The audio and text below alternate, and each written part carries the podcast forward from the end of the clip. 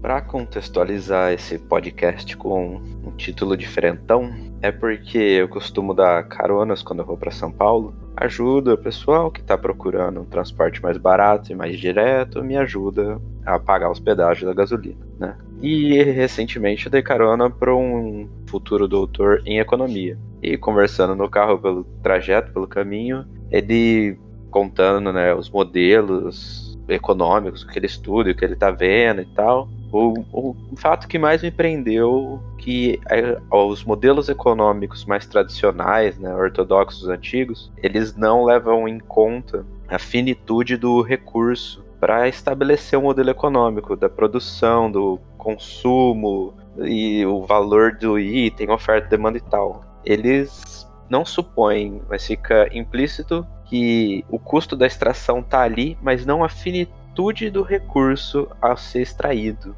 E aí eu fiquei bem chocado, né? É, nunca falei, mas eu estudei engenharia ambiental, não tem a ver diretamente, mas você pensa como um todo. O ambiente faz parte da sua vida. E para mim era óbvio que o modelo econômico também levava em conta isso. Enfim, mas agora eu vou debater o porquê do título. Buscando uma solução para problemas, é, não adianta ficar pensando como mudar o modelo econômico se ele nunca levar em conta isso. O, que o minério pode acabar da Terra se você transformar todo ferro extraído, por exemplo, em barras de ferro para construção. Obviamente, o, o elemento em si, né, a, a matéria não se perde. A química diz isso. Então, se o objetivo do modelo econômico é sempre aumentar o, o, ganho, aumentar o status, o nível de vida, né, o evoluir ali,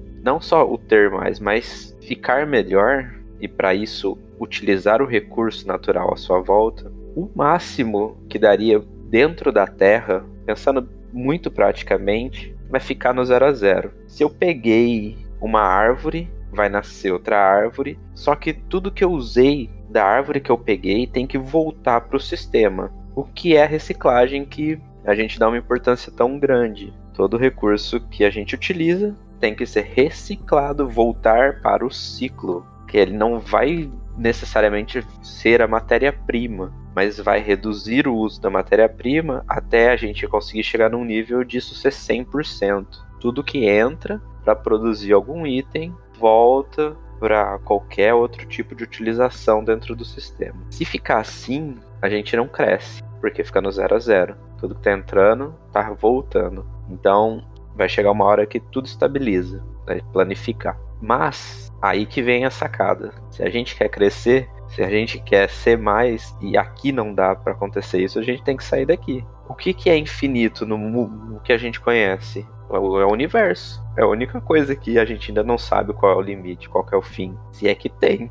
Pode ser parecer inconcebível algo infinito para muitas pessoas, mas se você ainda não descobriu qual é o fim, a princípio ele ainda é infinito. Então a gente só vai conseguir se prender no modelo econômico tradicional, que a gente vê o recurso de uma maneira ilimitada, porque se a gente sair e pegar um asteroide de minério de bauxita para fazer alumínio ou qualquer outro aí com imagina um asteroide de ouro que tenha ouro, né? Não inteiro de ouro. Você promove empresas de exploração galáctica e extração mineral espacial, gera emprego. Esse vai ter um retorno estrondoso ao minerar todo o, o asteroide, vai depositar nas colônias espalhadas aí por Marte, Terra, sei lá, qualquer outro canto do sistema solar, porque eu estou extrapolando num nível altíssimo, né? Obviamente é um futuro até longínquo. A gente está tentando chegar em Marte. Eu estou falando no nível de já andar por aí, conseguir encaixar um aerolito próximo, se acoplar à sua nave, ou a nave ao aerolito, e extrair os recursos mais importantes nele mas deixando a terra para o cultivo, vamos dizer, só sem extração. É só o plantio, só oxigenação, com menos habitantes, né? Só quem, vamos supor, só os fazendeiros ficam, ficam aqui e o recurso que a terra produz é alimento. e água, né? Apesar que se você levar água para fora da Terra, é, espero que seja salgado. é, mas era meio isso. Como solucionar o problema da economia finita, que tem a visão infinita, que é buscando o que é infinito, que é o universo. E os recursos infinitos que o universo pode dar pra gente. Se até lá a gente não conseguir fazer isso, a chance de consumir a Terra para nosso bel prazer é muito rápida e muito clara.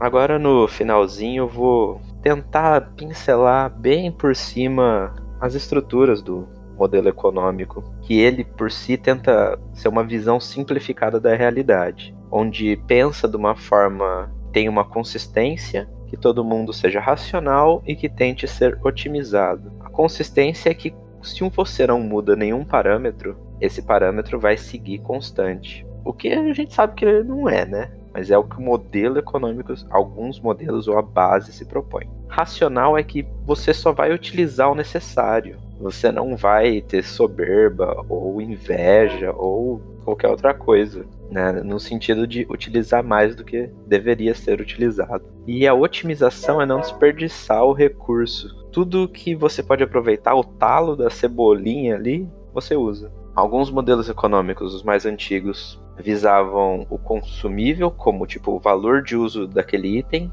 e depois o monetário, que era o valor de troca. Isso para determinar quanto ia valer aquele item. Então, exemplo da água tem um alto valor de uso, mas não tem um alto valor de troca porque todo mundo tem. E ele foi evoluindo para outro, outros modelos, como o de oferta e demanda, que é utilizado hoje. E todo esse sistema econômico é baseado para produção de bens, e aí entram os fatores de produção desse bem. E dentro desse fator está o recurso natural limitado da matéria primária. Espero que a gente consiga chegar lá. Não eu, não você, mas algum que diga que era um terráqueo. Queria muito estar vivo, mas vai ser muito no futuro. Abraço e sorte para todo mundo. Energium Ilimitada. Edições de podcast.